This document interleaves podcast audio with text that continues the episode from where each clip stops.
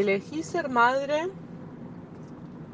pero porque no tenía ni idea a dónde me estaba metiendo. Re quería ser mamá. Sí me preocupaba no conseguir pareja porque se me iba a empezar a complicar con el reloj. Estamos charlando de congelar óvulos para tener hijos cuando se nos antoje y no cuando nos corra el reloj biológico. El estado de estar embarazada para mí fue maravilloso, me sentía plena, por más que era una vaca, pero yo me sentía divina, yo estaba feliz. Tendría un montón de hijos, me encanta. Es mucho mejor de lo que había imaginado. Eh, hay toda una situación de que uno se queda en el hemisferio izquierdo del cerebro durante el periodo de puerperio que hace que luego cometa la, la inconsciencia de, de repetir todo ese proceso. Sí, volvería a pasar por lo mismo para tener otro hijo, porque va de lo difícil a lo fácil.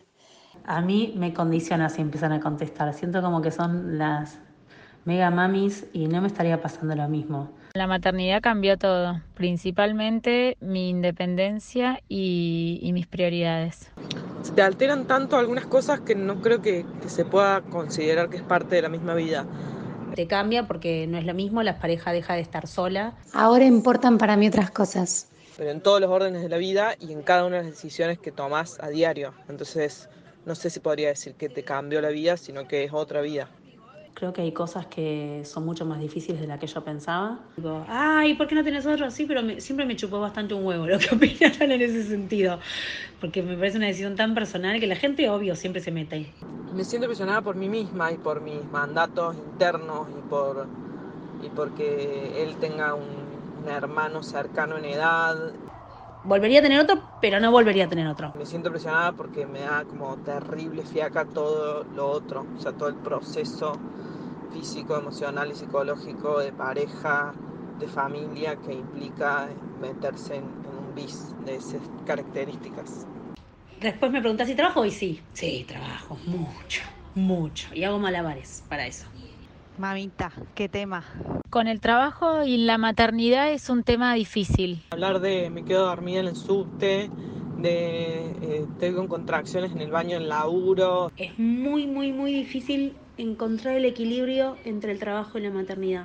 ¿De dónde carajo saca energía la gente que trabaja en relación de dependencia? Tengo la suerte de, de tener un compañero, marido, papá de mis hijas, que labura a la par que yo y, y realmente nos dividimos todo. Por lo menos en mi caso me ha sido muy difícil que me entendieran las personas que no tenían hijos y que no es que te vas a boludear, sino todo lo contrario, esa persona que se va sin hijos a su casa hace lo que se le cante el orto y vos que tenés hijos llegas a tu casa y no haces lo que se te cante el orto. Yo siento que es una etapa, eh, que es cuando son chicos y que se pasa muy rápido. Hace poco escuché una mina que me dijo, no, yo me prometí a mí misma que mis hijos no me iban a cambiar mi profesión y mi carrera.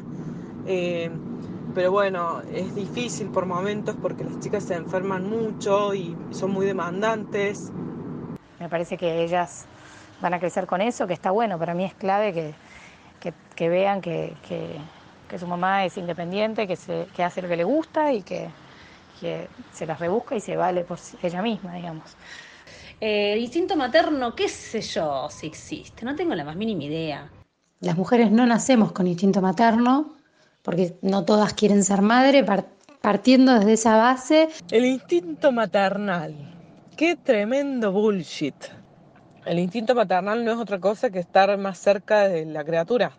De hecho, muchísimas veces me pasó que mi marido se da cuenta de cosas que yo no. Y entonces te das cuenta cómo llora y sabes lo que tiene, no por instinto maternal, sino porque vos te lo estás fumando hace 20 días. no siento que es todo color de rosa la maternidad. Bueno, no sé si se, se entiende la idea. Me cansé, estoy acá en la maternidad, en el rol materno, yendo a buscar a mi criatura mayor. ¿No faltaría una pregunta del estilo la concha y la cuarentena? Concha. Bienvenidos a Concha, episodio número 10. En este encuentro vamos a hablar de Concha Madre. Ay, Qué hoy- fuerte. Hoy, estamos Wow. además con una energía rara, Sí. muy rara. Eh, un poco Mega atravesadas. consteladas con ese tema, ¿no? Sí, yo lo primero que voy a decir es que siempre me pasa algo que tiene que ver con el capítulo, siempre y siempre es intenso. Y mm, eh, esta vez eh, falleció mi abuela, que hace dos días, con lo cual me tiene muy eh, como ah, sorprendida, ¿no? Como Nombrémosla. ¿Cuál era Se su llama nombre? Betty. Betty. Am- Beatriz Amalia. La Beatriz amo. Amalia le dedicamos. Sí, le dedicamos este episodio. Dale. Betty es todo. Hoy la, la cremamos. Entró como tipo, nunca. Una cosa surreal total. Estamos re hablando, estamos re Estamos- necrológicas sí, en estamos. Bueno, pero lo que yo, esto viene a que mi abuela era, fue como mi mamá, porque mi mamá trabajaba un montón y a los tres meses, no sé, seis meses, me dejó con mi abuela y yo, en vez de que me cuide una niñera, me cuidaba a mi abuela y yo estaba todo el día con mi abuela. Y mi abuela, en un momento yo empecé a decir mamá. Y mi mamá, tipo, no, no, no, no. no me hace gracia esto. O sea, Yo te dejo cuando voy a laburar, claro. pero el título es el mío. no Yo te parí. No le digas mamá Y a la claro. abuela. Y yo anda, mamá. Bueno, raro. Y, mm, y eso me sorprende mucho porque mi abuela fue un poco mi mamá y justo que en estas vísperas de, de Concha Madre haya fallecido ella es este una manifestación tan grande de lo que representa la madre para mí, entre Hmm. otras cosas. Que básicamente no, no necesariamente es una madre, ¿no? La que uno tiene en la vida, pero a la vez la que te parió es, mu- es muy determinante. Sí. También a veces hay madres como tías que te adoptan medio como hija, mamás de amigas que te adoptan también un poco como hija. ¿no? Madres que vienen después de tu mamá, ¿no? Como ya de más grande, como que elegís una figura que empieza a cubrir ese rol de madre Eh, al que, que tiene adjudicada un montón de cosas, ¿no?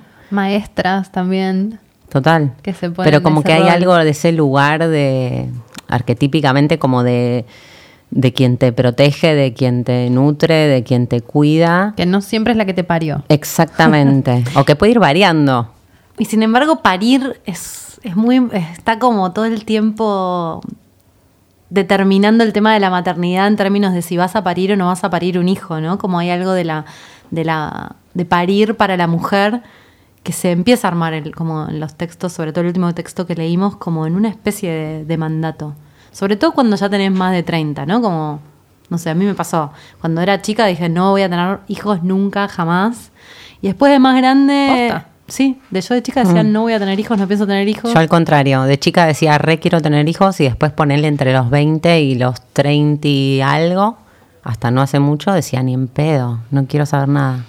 Yo no quería tener hijos, venía, estaba criándome en una familia muy compleja y como que muy adulta, lamentablemente, para la edad que tenía. Entonces había algo como de una conciencia de que no puedes tener hijos por osmosis, ¿viste? Viniendo, viniendo de una madre que lamentablemente creo que no tuvo la posibilidad de elegir. eh, porque creo que la generación de nuestras madres, nosotras que tenemos todas más de 30, no sé si era una generación que podía, las mujeres realmente podían decir esta es una elección o no, como podemos nosotras ahora, Sí. y que es también lo que obviamente nos genera un montón de consecuencias. Entonces, yo creo que la, nosotras también somos un poco esa generación, la Bisagra. última, medio, sí, bisagra y también medio la última generación víctima de todas esas madres que tuvieron hijos porque, bueno, Porque había, Había que, que tenerlos. Yo mucho tiempo dije, que ahora me parece una, una, una idea estúpida, pero en algún punto habla como de lo mismo, de una lectura sobre la maternidad que tiene que ver como con una contundencia del hecho de ser madre y lo que eso implica. Yo siempre dije como que había que sacar licencia. Como que, boluda, hay que chequear quiénes Se- son padres y madres es un hoy. peligro, es una responsabilidad enorme. Total. Y sin embargo, cualquiera puede. Sí. Eso es- cualquiera lo hace. Y Bueno, cualquiera lo hay hace. algo de eso que ve- veníamos hablando recién antes de, antes de entrar que tiene que ver con eh, como la maternidad como acto creativo de la mujer Sí. y cómo quizás esto, nuestras madres, nuestras abuelas que no tenían opción ni siquiera de pensar si querían o no querían, era algo que tenían que hacer y que venía con otras decisiones como el matrimonio, que tampoco eran cuestionables. eh, era como el único, el, único escape creativo de la mujer en su momento, porque tampoco podían trabajar, tampoco podían estudiar.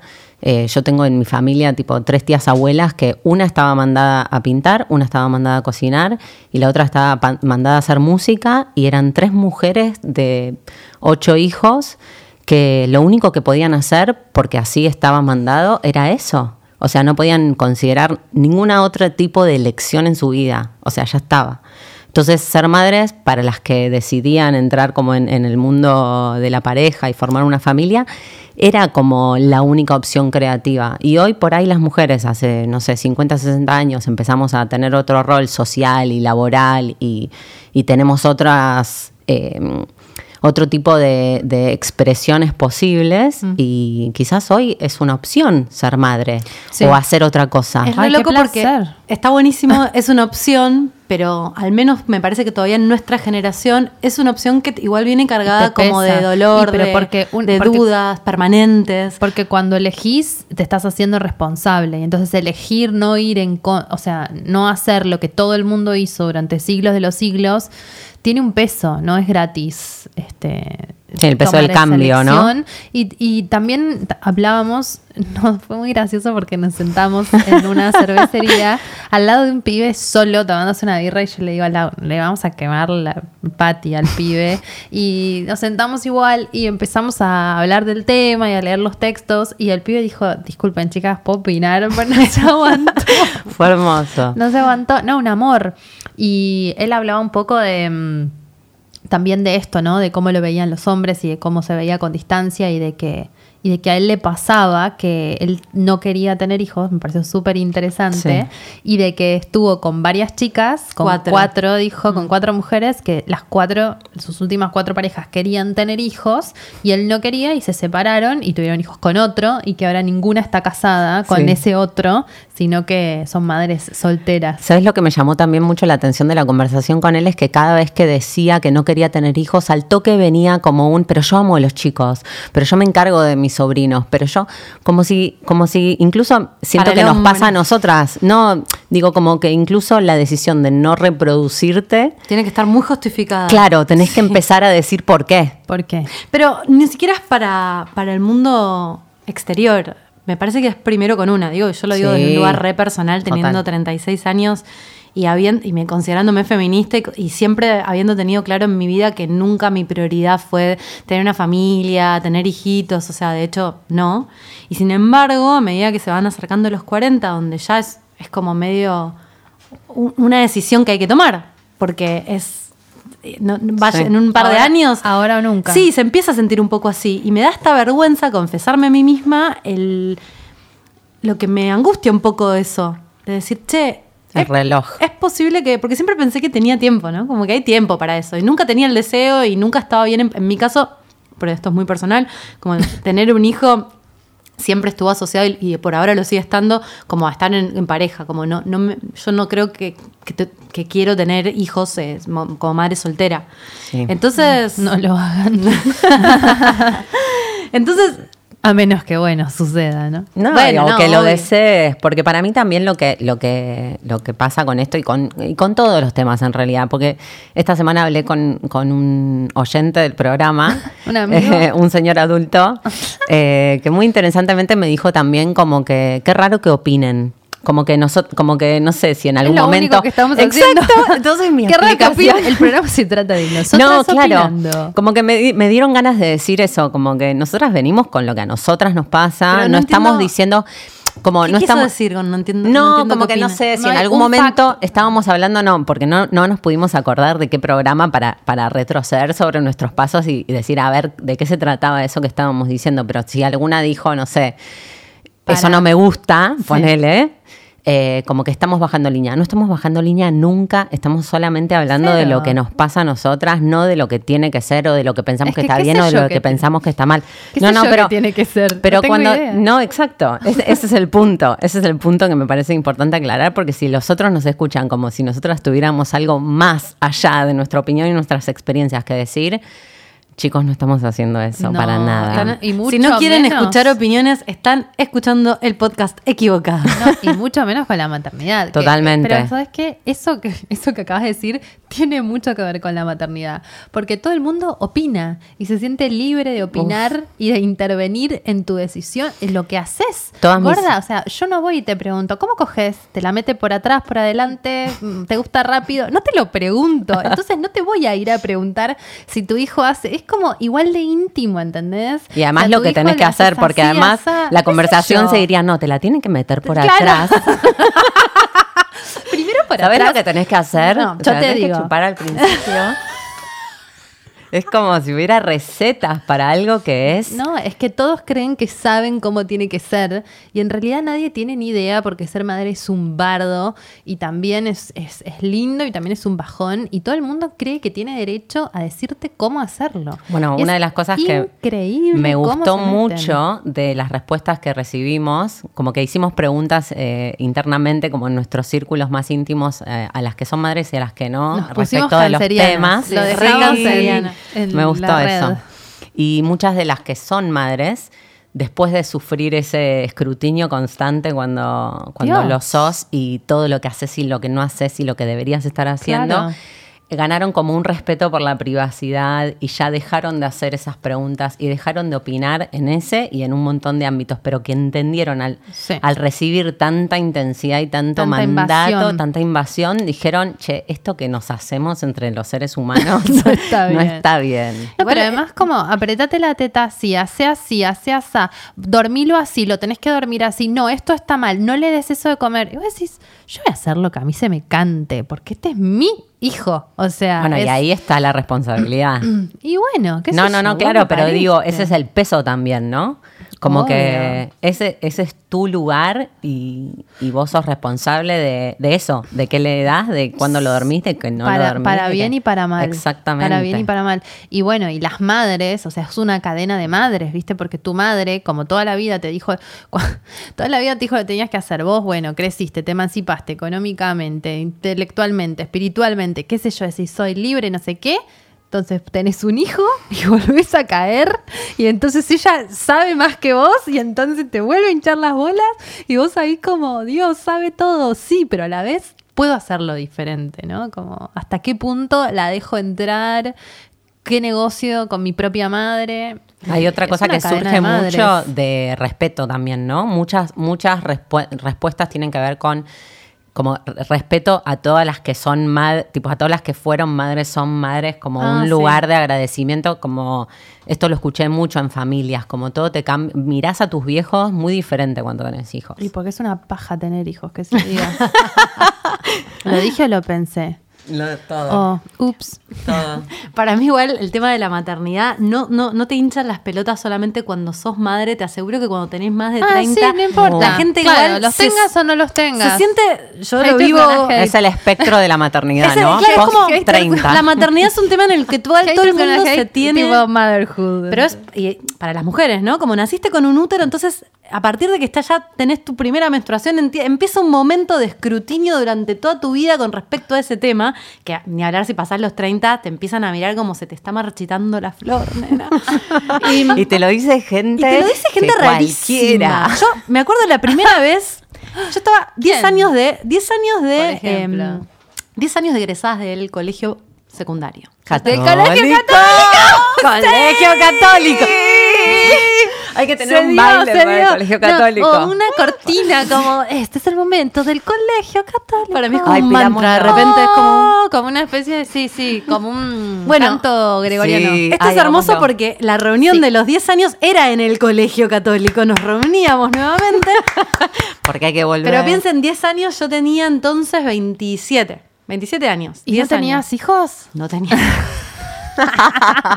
Las monjas ya te miraban Oh. raro. Gil. Entonces Y llego- Todas las chicas de Montegrande seguro que sí tenían hijos. Era, estaba muy Muchas. dividido Para mí entre es una las que- división de aguas muy Es una fuerte. visión de aguas muy fuerte. Entre las que tenían hijos y las que no tenían hijos, a esos ya 10 años. Entonces, yo llego, es fresca. Hola, yo nada, estaba en otra, había vuelto eh, de vivir de Dubái en ese momento. Me habían pasado mil cosas. Yo eh, tenía un novio con el que yo sabía que eso no tenía futuro, porque estaba re de novia.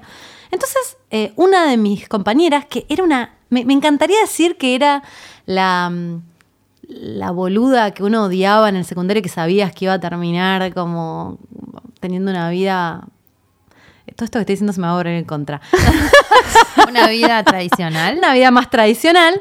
No puedes Eh, decir mediocre a la no. No dije mediocre. Pero todas pensamos mediocre, ¿no? Sí, sí. Sí, Wow. por eso no Pero lo eso es tomen en interesante cuenta. también porque... Nuestras opiniones, chicos, nuestras opiniones. Son No, opiniones. pero ¿por qué, por qué es mediocre ser ama de casa? Esto está mal. Sí, esto lo vamos a tener que contar. Déjenme terminar la Dale, historia. contá la historia. Estaba esta chica. Voy a empezar ahí, de vuelta. por ahí, ¿Qué por tiene ahí. que ver Reunión Concha de madre no. también, boluda. Reunión de 10 años de egresada en el colegio católico. Yo llego, éramos todas mujeres en el curso. 33 mujeres, imagínense, de las cuales la mitad había seguido un camino muy tradicional y posiblemente la otra mitad no tenía hijos a los 27. O sea, se le está marchitando la flor. Pero yo me encuentro con una. se me- Eso es genial. se me, me encuentro con una compañera que habíamos sido muy amigas, que era una genia, era una genia en el secundario, y me cuenta, ya estaba casada, vivía en el country, tenía un hijo, estaba buscando el segundo, y entonces me dice, ay, ¿y vos estás de novia? Y le digo, sí, pero no, no es una relación muy que va a ir a ningún lado. Y me mira y me dice, ah, ¿y ya pensaste en congelar óvulos? 27. 27. Y además, Me dio boluda, como hace una como 10 cachetada. años. No, no pensé. Que, que estaba re No preocupada ella. Me dio como una cachetada de, ¿qué? ¿Cómo ¿Y yo ella para- tenía hijos? Sí, sí, yo tenía hijos, por supuesto. Entonces fue como, como que inoculó algo Mm. que yo después llegué a mi laburo y hice toda una sátira de eso, ¿no? Lo contaba de una manera graciosa, todo eso. Ay, me dijeron que, ah, me dijeron que, congele óvulos, qué boluda, pero en el fondo había algo Mm. de esa contada graciosa que había empezado a calar un poco, como la- el primer... em, la, primera vez que me enfrenté concretamente a la posibilidad de la maternidad y no ser madre, ¿qué pasaba con eso? Pero bueno, pasó. Pasó, pasó el novio, vinieron otros novios, volvieron. Yo, nada, deseo de maternidad cero. Se fueron trabajos, vinieron trabajos, viajes, lo que sea. Y un día justo vuelvo de un viaje, vuelvo de India, hace 3, 4 años, vuelvo de India y viene mi, mi mamá a mi casa. Viene mi mamá a mi casa, hablamos de un montón de cosas intrascendentes, ¿no? Como pasando el tiempo. Y me dice, bueno, me voy. Y cuando, cuando estamos en el Y te ascensor, dejó esto. Sin antes cagarte la vida. estamos en el ascensor, se abre el ascensor, se cierra, me entrampa porque sabe que no puedo salir de entonces. No, dos por dos. Y me mira descolocado, porque habíamos estado hablando de cualquier cosa y me dice, Jimena, ¿vos pensaste en congelar óvulos? Ay, La segunda vez que te lo pregunto. Pero- ¿Cuántos años y- tenías? pero ya ahí tenía 33, ya era como, ¿qué, qué no? Y yo obviamente para, para, porque yo sé que para ella, que me ama, la- su modelo de felicidad es tener un, estar casada con cualquiera, no importa, perdurar y tener hijos. Y, y entonces yo le respondí en dos segundos, tipo, no, nada que ver. De hecho, no creo que tenga hijos para nada. Le abrí la puerta de casa, se fue y tipo, me la empujé y se cayó por la escalera. puse a llorar. Me puse, me puse en posición fetal en la cama a llorar, tipo, no sé si quiero tener hijos, ¿qué hago? Después, inmediatamente de eso, mi hermana más chica se casa. Porque ella recibió la onda expansiva del deseo de tu madre. No, y- porque ella obviamente nada, estaba de novia, se, se- se casa, convencida y todo, re bien, enamorada. Y a los dos meses, tres meses, queda embarazada. Y, a mí me seguían pasando los años y mi hermana, que es cuatro o cinco años más chica, Claro. se casó, quedó embarazada. Y yo que soy una persona a la que nunca le interesó eso, que siempre abogó por eh, la- la- y todo eso, me empezó a dar vergüenza conmigo misma admitir que había algo de eso que me repesaba. Claro. Y digo, wow, si a mí, que no estoy presionada por un modelo familiar, aunque mi vieja me pregunte por los óvulos, digo, no, no es que me... No tenés que cumplir. No tengo que cumplir, tal cual, no tengo que cumplir. eh, me encanta mi vida, me encanta mi libertad, viajo, hago un montón de cosas que me fascinan. Igual te sentís que sos una mierda. Igual, digo, wow, che, ¿y si no tengo hijos? ¿Qué pasa? ¿Qué va a pasar? ¿Me sentiré sola después? Mm. Hablábamos también como de, de que hay gente que, que tiene hijos para... O sea, hay una creencia en la que uno tiene hijos para mm, que te cuiden. No puedo ni decir. Es Para que te metan en un geriátrico es la realidad. La fantasía, la fantasía para que te es para paguen que el te cuiden cuando estás Para viejito. que te cuiden cuando estás viejo. Y yo decía, pensaba en, en mi familia, eh, en mi vida. Y digo, esto no, no es el caso, ¿entendés? Mi abuela tuvo hijos y, y- y realmente no la cuidaron cuando estaba enferma. Por ejemplo, mi papá falleció antes que mi abuela. Entonces mi abuela estaba vieja, en- enferma y mi papá no la estaba cuidando. Entonces si uno tiene hijos para que cuando estés viejo te cuiden, me parece que es, es un montón lo que estás haciendo para algo que es absolutamente incomprobable y que puede fallar, ¿entendés? Sí. Entonces, como que muchas veces uno cree que tener un hijo te va a completar algún espacio, te va a hacer sentir contenido, te va a, a- a- a hacer, no sé, no tengo no- 80, no tengo 90, pero estoy segura de que tener hijos para que pase algo en ese momento no va a salir bien. No, una pero podés no pero- llegar a los, no- a los 90. Por ahí te pisa pasado mañana, estuviste los 5 Y dejás a un mejores pibe- años de tu vida Y dejas a un pibe huérfano, boluda. y te cagaste 5 Irresponsable de mierda. No, y tener hijos, o sea, yo no puedo creer que tengo un hijo, te lo digo de verdad. Sí, acá Dalia es la única que tiene. Sí, y ah, con el diario de ayer te digo que no es lo que pensaba. La amo a mi hija, me gusta ser mamá. Eh, no soy fundamentalista de la maternidad, creo que tiene demasiada buena prensa con fines reproductivos, sociales y etcétera. Del sistema. Ser madre es una patada en las bolas, chicas. Confiesen, todas las que se confiesan, Maru Botana, yo sé que en el fondo tienen una especie de ira reprimida. Yo te digo en serio, he leído las cosas que, que mandaban las chicas y digo, no sé por qué no creo que pueda ser verdad, ¿entendés? A ese nivel. Yo en serio. Cuando yo te dije en que por ahí para ellas era verdad. Y eso Sí, para mí no es verdad. O, pero bueno, es tan subjetivo. Claro. No digo que alguien no lo pueda vivir con felicidad, que alguien realmente desee tener varios hijos, pero alguien que no te dice que la maternidad es, Es un gris. es una cosa oscura también, es imposible que no te mienta. Te toma. O sea, tiene que ser alguien que no, que no, es, ego- que, que no es egoísta, pero no egoísta en el sentido negativo de la palabra, sino egoísta en el sentido de, Autoamor. de autoamor y de placer y de mirarte una película o de irte de viaje sola o de... Hay algo como muy... Leer un libro. Una de las chicas... Llena muchos espacios también. Hay una de Para las mí hay mucha chicas- gente sola o con pocos objetivos en la vida o como Bueno, esto que llenan decíamos. sus vacíos con los hijos y quizás es funcional, pero después le depositas todo eso al hijo y el hijo se va y un día volvés a ser vos y ¿qué haces también? Mm. ¿En serio? No, pensé en esto del, del nido vacío y el efecto en la pareja de los hijos, que, que muchas hablaron de eso también, las que son madres y de lo que, de lo que eso modifica todo, ¿no? Como que muchas de las chicas al- a la pregunta de mm, la maternidad es como la habías imaginado, hablan como de un antes y un después que, que no podés eh, no tiene, comparar. No, y no tiene Una vuelta atrás. Es lo más indeleble que vas a hacer en tu vida. No hay algo más indeleble. Te puedes hacer un tatuaje, te lo puedes borrar. Te puedes casar, te puedes borrar. Te puedes ganar un millón de dólares, los puedes perder. Pero un hijo es para siempre. Una de las chicas dice- confiesa, madre, que fantasea con el control Z. Dice, no es para, no, no, no lo pienso para siempre, pero me gustaría poder tener la No. capacidad de volver a la, a la no maternidad. O sea, ni siquiera es irme de viaje con mi pareja y disfrutar una semana, es que esa persona que depende de mí no esté sobre la faz de la tierra y yo no tenga esa dimensión adentro mío No, pero esa- que está totalmente atada y responsable a esa persona. ¿Sabes qué pasa si esa persona desaparece? Te vas a sentir mal hasta el fin de tus días. No, no dice. No, es- ya sé, no quiere que se muera. Pero digo, es tan indeleble que una vez que nació, ya, Ya está. está. Y si no nació también, yo que perdí un embarazo, también te caga la vida. ¿Me entendés? O sea, la única idea de generar vida ya es un bardo. No, ¿entendés? ella, ella fantasea con poder volver atrás todo. No es, co- es como un rewind, no es con un existe, qué eliminar a una pavada. persona. ¿Cómo se nota que no es madre? Ah, Es no. madre, No, boluda. sé. No, pero fantasea con eso, con. con pero por- para mí es por el vértigo de- del salto dimensional que, que significa la maternidad.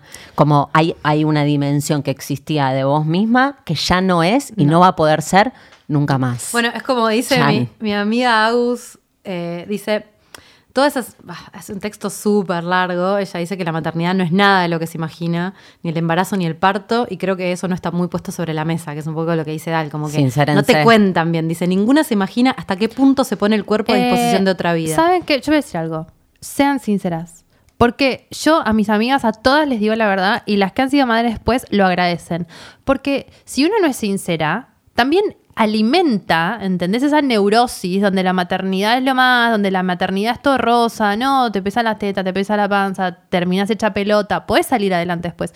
Pero si vos no decís la verdad, la otra, que se va a sentir mal, porque es imposible que en ningún momento no se sienta bien, se va a sentir mal por estar sintiéndose mal. ¿Se entiende lo que quiero decir? Sí, para mí son la, como Perdón. Son las no, son las dos cosas. La sinceridad son las dos cosas. No es, digo, siento que lo que estamos diciendo todo el tiempo es la sombra de la maternidad. Hay algo que está a la luz y de lo que todos hablan que es cierto. Vamos a hablar de la sombra porque la sombra no habla nadie, entonces y no porque hablamos de la muerte en concha, vamos a hablar de la sombra de la maternidad. La muerte Pero en digo, concha. la sinceridad tiene que ver con, con habilitar todo el espectro. Hmm. No, tipo, cerrarse No a poder sentir lo que tenés que sentir o a, o a poder, poder asociarte con los sentimientos que están validados respecto de la maternidad. Es como, digamos, lo que nos pasa. Sin embargo, tengo una amiga que doy fe que no está mintiendo, que realmente No, lo siente, obvio. Maru, que dice, por ejemplo, si a la pregunta de si le la maternidad, ella es madre, la maternidad es lo que te habías imaginado, ella dice, no. Antes solo escuchaba madres quejándose. El típico no dormís, te lo dicen hasta el quinto mes, los cólicos, las tetas, etcétera, etcétera. Para mí, la maternidad está muy bastardeada. Superó todas las expectativas que podía tener. Es incomparable con nada. Lo que más te va a llenar en la vida. Entiendo que a veces es gracioso hacer humor de la maternidad, pero me da pena que alguna confusa la puede marear y perderse algo que es increíble. Sabiendo lo que es y lo repetiría, amo toda, amo, toda mi vida quise tener dos hijos. Ahora que, los, que sé lo que es, quiero ser marubotana. No me, no me siento presionada por el segundo, ya quiero, lo elegí. O sea, ella va muy fuerte, como realmente al contrario, no le parece eh, que es eh, un bajón. Ella se sintió como, pensé que iba a ser mucho peor de lo que era, y no. Y Maru, eh, nada, es mega gerente en una multinacional, no es que es una chica que por ahí eh, tiene mucho tiempo y está dedicada. Quizás es algo, es una vivencia muy personal. Total. Es que definitivamente es una vivencia muy personal. Y igualmente, no, claro, por ahí, por supuesto que no está mintiendo, pero creo que es esto que dice Lau, como que hay varios grados y que también hay mucha gente que no, no elige hablar de lo que no se ve de la maternidad, pero porque está, así como no querer tener hijos está mal. Hablar mal de tener hijos, de que ya los tenés y que decís, ah, me reencañé, también está mal, ¿entendés? Y Claro. sin embargo, bueno, sí, te engañaste, gorda. O sea, no podés hacer lo que querés, no tenés tiempo para cualquier cosa tenés que negociar con tu pareja. Si no tenés pareja, no tengo idea cómo haces. Te sale un montón de plata tener un hijo por lo que te sale mantenerlo o por lo que te vas a trabajar por la mitad de la plata porque la otra mitad te la gastás en que alguien te lo cuide. Yo por lo menos que no tengo familia que la pueda cuidar. Como que es muy complejo. Y a nosotros nos está pasando también como, bueno, ¿y el segundo? Yo qué sé, pará, tuve uno, es un montón tener uno.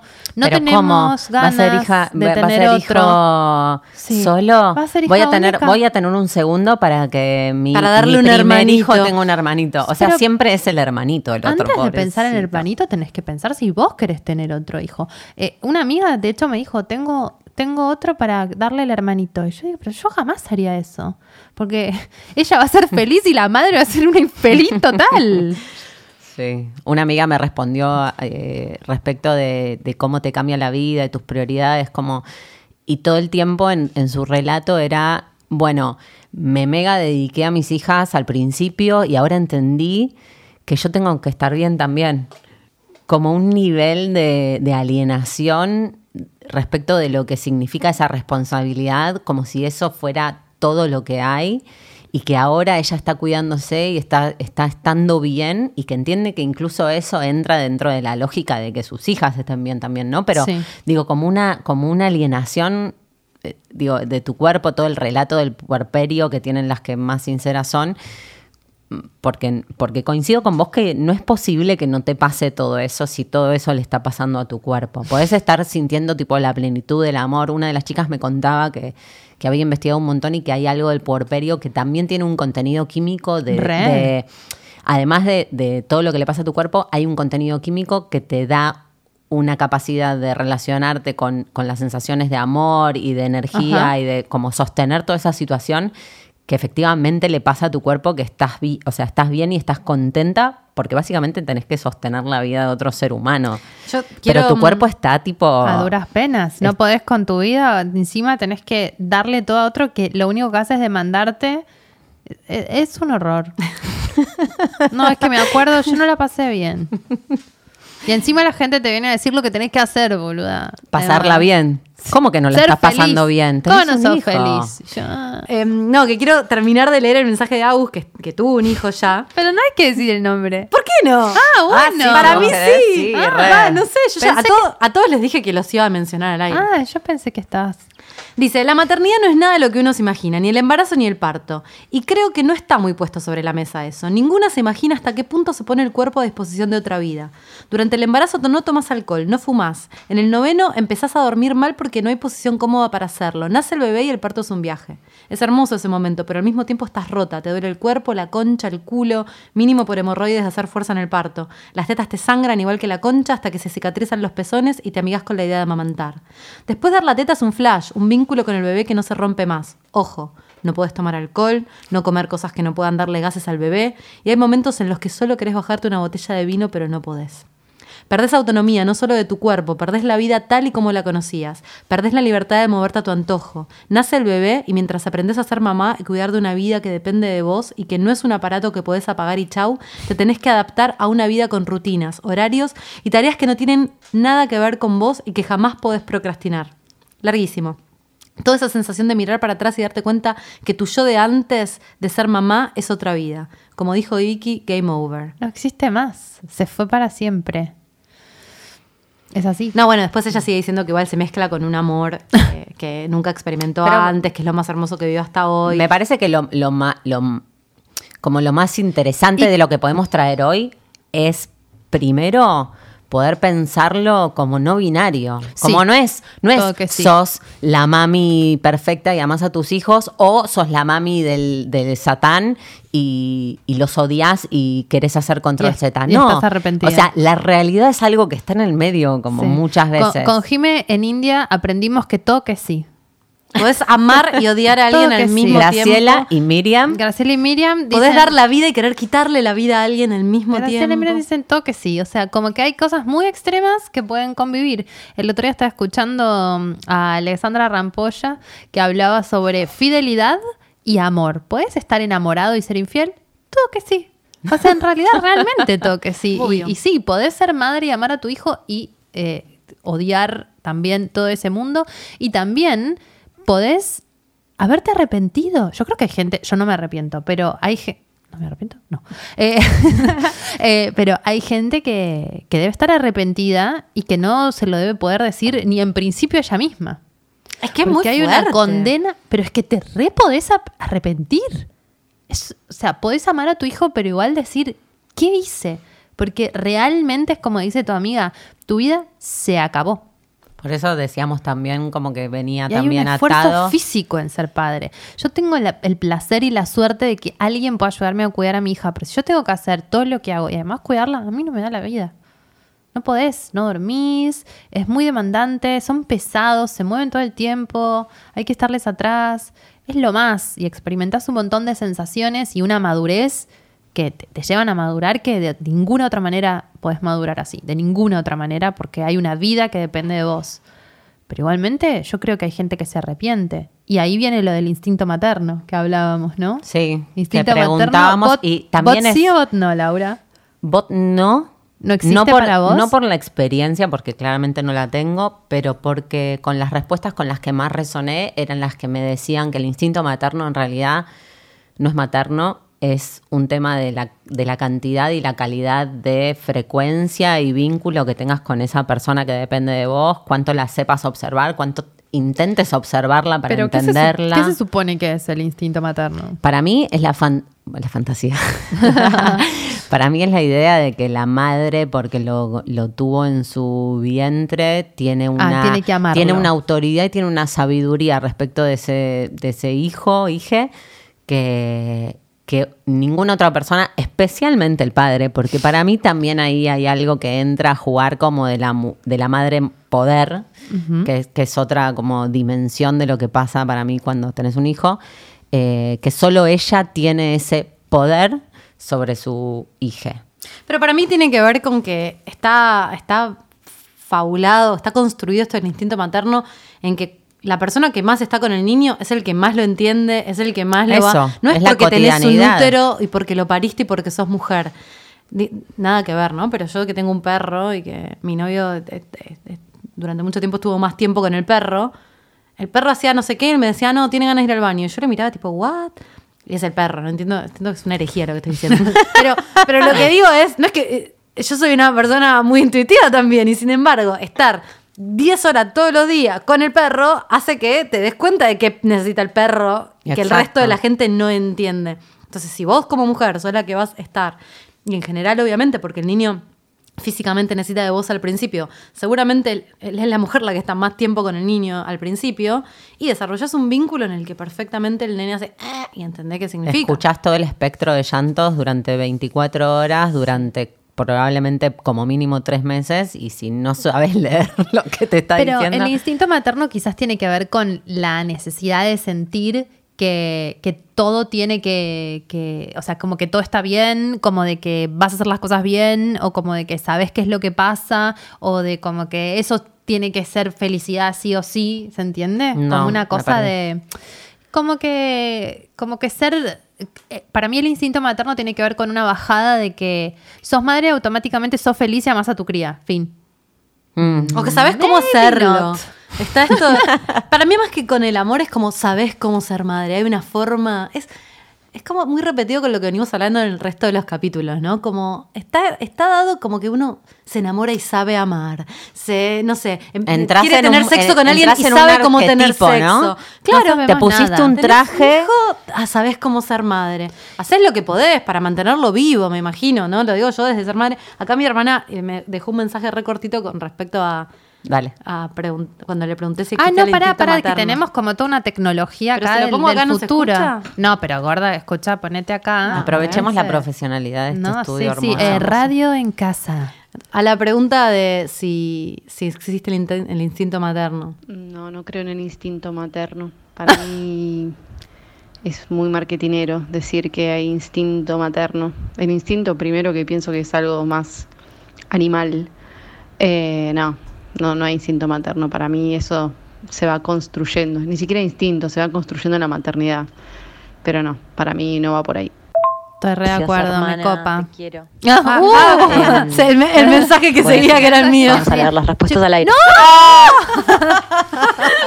Qué buena, qué buena esa opción de WhatsApp que empezó a reproducir el mensaje que está sí. muy peligroso. no, pero está Así bien. que no era nada grave.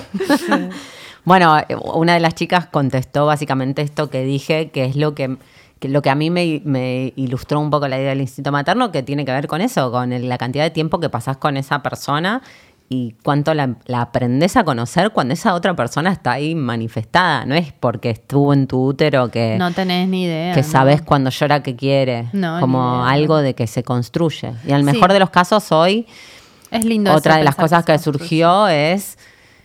Y para mí que también se perdió, ¿no? Como que hay algo de, de- de otras épocas o de otro tipo de comunidades que los hijos los cría la comunidad. Totalmente. Y hoy hay una carga Ay, sí, sobre la figura de la madre que antes por ahí no, o sea, o en muchos es- eh, espacios o, o tipos de sociedades no estaba. Y que hay algo de ese instinto, me decía mi amiga, que lo puede tener el hombre y que ella misma reconocía muchas veces, él sabe mejor que yo lo que le pasa. Yo creo que mi marido tiene más instinto materno que yo. Y es que... A él le encanta ir a la plaza, le encanta jugar, le encanta como, o sea, no sé, se, se tira en el parque a contar hormigas y yo digo, no, yo no puedo hacer eso. ¿Entendés? No sé, yo le hago la comida, la llevo a pasear, eh, le compro la ropa, no sé, la llevo al colegio, le leo un libro, pero no me pongo a jugar ni de casualidad, me aburre total. Y digo, ¿soy mala madre porque no hago eso? Siento que debería estar sentada jugando con los bloques, haciendo torres, y si me haces eso a los 15 minutos me quiero morir. Y lo hablé un montón en terapia y la psicóloga me decía, bueno, vos sos la madre que vos sos. También una como aceptarse como madre, porque ser madre es una versión de vos misma. Entonces, ¿cómo sos vos? Como novia, cómo sos vos como mujer, cómo sos vos como- en Concha Podcast, cómo sos vos este, con tus amantes, iba a decir, corten. con tus amantes, cómo sos vos con en distintas no. No puedo creer que vamos a tener que cortar esto. No. Bueno, sí. Por- Esto seguramente estará cortado para todos los que están escuchando. Queremos decir que era muy bueno, lamentablemente lo tuvimos No lo que cortar en la poner. edición. Vamos a ver. Bueno, hablando Bueno. de amantes, MILF. No, pero pará, porque madres, madres y sexo, madres y sexualidad, madres deseantes. Wow. ¿Qué pasa con eso? Es un conflicto, ¿no? ¿O no, no? sé qué pasa. No, no sé, como la fantasía, to- todo lo que decimos. Es un como conflicto que- del cerebro más, no en la realidad. Exacto, no, y para mí es un, es exacto, es como un conflicto, to- esto venía pensando, como que, como que tiene una carga el arquetipo de lo que es la madre, que es como que anula un montón de dimensiones, Sobre todo las que tienen que ver con la- el deseo y el sexo. con un montón de cosas, me parece. El deseo del sexo debe ser... eh, Es que están divididos los arquetipos. Es o la madre o la puta. Una vez hicimos una live Claro. con Lu Gaitán sobre ese tema, porque es o Luna o Venus. Y las dos juntas es como que no se puede, porque si es nutricia y si es materna y si es como amable. Pero porque hay un yo, tabú ahí. No puede lo otro. Porque en el fondo todos los hijos se quieren coger a las madres. Entonces tenés que dividirlo porque si no te vuelves loco. Y antes de que sea madre te la cogiste. O sea, antes de que sea madre esa persona, digo, como hombre para reproducirte, estoy hablando igual en heteronormativo, pero eh, la madre, Sí. antes de ser madre, tenía que ser una mujer deseante, porque Ah, vos obvio. tenés que ser deseante para que te cojan, para que tener un hijo. Entonces es como eh, eh, anular algo, como bajarle la presión a algo para siempre que antes tuviste que generar para hacer eso que está haciendo ahora, ¿se entiende? sí. Bueno, pero por algo nace como este, este subcategoría dentro del porno que es la MILF, que es Mom I Like to Fuck, ¿no? Es eso, sí. Em, Siempre ¿Qué? querés volver. Claro, que en el fondo querés volver a- al útero materno. Para mí todos los hombres tienen como un Edipo, ¿no? Y las mujeres, bueno, tendrán con su padre de alguna manera. Pero creo que es tan fuerte el, el- el separar el la madre de la puta porque hay un lugar ahí donde si te volvés medio loco si la madre se convierte en un objeto deseante, ¿no? Yo cuando, cuando nació mi hija al poco tiempo dije, nunca más, mira lo que pensaba, ¿eh? Eh, no porque me quería separar de mi marido, pero me pensaba yo como mujer y decía, suponete que me separo, nunca más nadie va a querer estar conmigo, decía yo, porque tengo una hija. Nadie va a querer estar conmigo. Nadie me va a mirar, nadie me va a desear. Va a ser un bodrio, va a ser una mina con un pibe, ¿entendés? Y después me di cuenta que no, no es tan así. Para Pero mí, mi vieja se separó. Lo pensé mucho, mucho tiempo. ¿eh? Mi vieja se separó cuando tenía 30 y ya tenía dos pibas. Dos. A falta de una, dos. Eh, y yo creo que cogió mucho más después de separada, después de tener dos hijas que antes. Puede ser, pero, pero digo como que hay algo que te hace pensar eso, que te hace pensar que en cuanto te transformas una en cosa u madre, otra. tu deseo se anula y desaparece. No, Ah, que otros no te van a desear, porque que por ahí vos dos cosas. seguís conectada con tu deseo, pero que no sos, no sos más como deseable. Eh, por eso le hice un par de preguntas a Kuzmi, que es una bomba sexy potra, que es modelo de fotos eh, eróticas, modelo, y en- entre otras cosas saca fotos eróticas, que eh, les recomiendo que la sigan en Instagram. Ahora mientras pongo el audio voy a buscar exacta su, su- Instagram, porque es muy bella y es muy madre también. Eh, y les voy a poner el audio que responde a la pregunta, ¿y vos que sos una madre tan particular que se saca ese tipo de fotos, cómo relacionas esto con la maternidad? ¿Y qué dice la gente sobre esto? Y las personas como que siempre en- encuentran algún punto por el cual juzgarte, lo cual me parece totalmente desubicado. Por ahí he leído alguna vez algún comentario como, che, ya tenés un hijo, no le tenés respeto, deja de mostrar el orto, lo cual me pareció totalmente ridículo, ignorante y hasta gracioso. O también un, che, ¿qué va a pensar tu hijo cuando sea grande? Mi hijo va a pensar cuando sea grande lo que es, que su mamá es modelo, que trabaja con su cuerpo, eh, va a tomar el desnudo con mucha naturalidad y afortunadamente no va a ser una de esas personas que juzga. Eh, me encanta y me da muchísimo orgullo decir que mi cuerpo vende lencería erótica y sensualidad y mis tetas dieron de mamar. Me parece maravilloso y me siento muy feliz al respecto. Me encanta poder ser todo lo que quiero ser. Es genia. Genia, la Sí. madre y la puta todo en uno. Sí, re.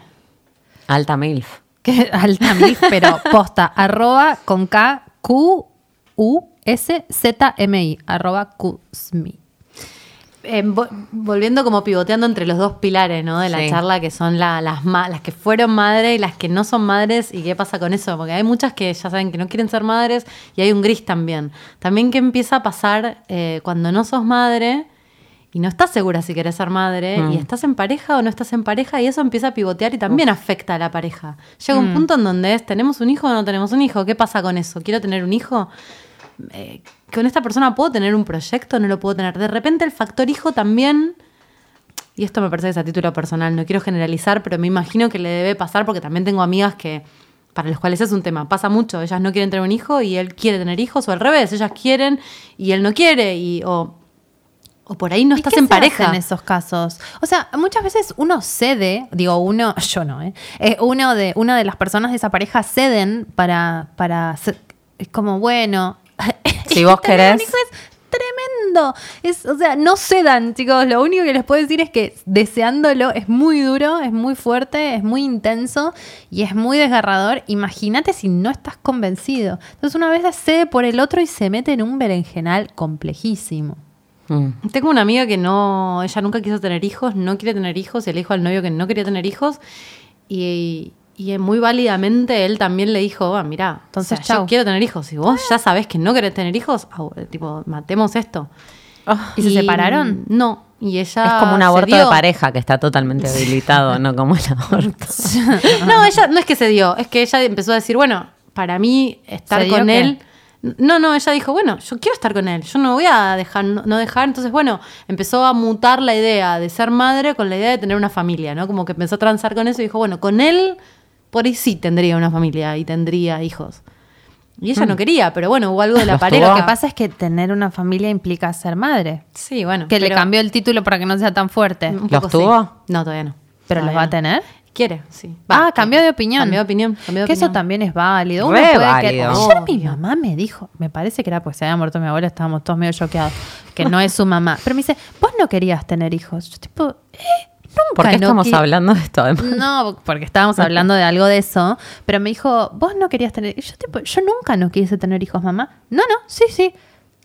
No, no es cierto lo que está diciendo. Va- siempre van a como- saber más. Me decía como, mm, yo decía, esa es tu hermana, que es mi tía, que tiene casi la misma que yo, como que todo cortocircuito. Me dice, no, no, aparte. Yo decía, yo lo que debo haber dicho es, ni, a- ni loca ahora, pero yo siempre dije que quería tener hijos y sin embargo mi mamá como inoculándome, que ese era mi, ¿viste? no sé, una cosa rarísima. Cuando ya los tenés. Sí, además. Como mamá es definitiva. Sí, sí, pero no como que vos, lo que ella me quiso decir fue como, en un momento no querías y después quisiste. Cambiaste de Yo opinión. tipo, nunca cambié de opinión. Se siempre re puede quise. cambiar de opinión Es igual. válido, pero no en mi caso. Y mi mamá me lo quería como Yo re cambié de opinión al respecto. Me pasó esto de re claridad cuando era chiquita de que quería mucho tiempo de, y de- de s- pero muy claramente no estoy ni en pedo relacionada con la idea de la maternidad y recientemente como que lo, lo estoy reconsiderando, pero como que re puedes cambiar de opinión. ¿Y ahora? ¿Vos querés tener hijos, Jimé? Hoy, Em, aquí ahora. No, simplemente. hoy no quiero tener hijos. Hoy no querés tener hijos. No. ¿Por qué? Em, Podés pasar. Pará, Son ¿viste? muchas Tenés que-. Ahora tenés que justificar todo, todo, todo atrás de Puedes esa ponerte las manos con los auriculares Feliz Domingo y decir paso. no, paso, paso. Es demasiado. ex- Exponerme demasiado. Laura, ¿querés tener hijos? Yo creo que ahora sí me estuvo pasando que Cambiar. cómo ca- no, no. Quiero, me está me están empezando a dar ganas, pero me pasó hoy re- con todas las conversaciones y todos los audios que escuché de todas mis amigas y todo lo que está pasando ahora que digo, hay que pensarlo muy bien. Como que siento que mis ganas tienen que ver como con una con un estar bien en pareja y, y que mis amigas tengan hijos y que me llevo muy, muy bien con los pibes y me encantan y pero siento que como que no estoy comprendiendo la totalidad de lo que implica la maternidad. Nunca lo vas a comprender hasta no transformarte en madre. La única manera de saber qué implica es siéndolo y no hay vuelta atrás, así que es como es como un salto al vacío. Sí, es un salto al vacío, cosas que me, me generan mucha incomodidad. Entonces te diría que sí, pienso que sí, Hasta un cierto y- punto. pero después hay que saltar. Es como estar ahí esperando en el banshee, ¿viste? Sí, es exacto. Puedo caminar para atrás y nunca saltar también, También. pero estoy ahí parada, ponele. Wow. Yo por el momento puedo decir que no quiero volver a tener otro hijo, que mi marido no quiere volver a tener otro hijo, que decimos, bueno, finalmente logramos salir adelante, tener la casa más o menos bien, una rutina, una felicidad, la nena ya está grande. Y ahí es cuando te preguntas si elegir no tener otro hijo es un poco como elegir si sos madre o no. Porque también te podés arrepentir, porque también este, no hay vuelta atrás. Y bueno, es una decisión también un poco indeleble. Mm. Sí, Lucía decía algo como de ya sabiendo lo que es y muy consciente también de, de, ese gris, ¿no? De que no es el amor pleno ni una desgracia total, como que es una redecisión.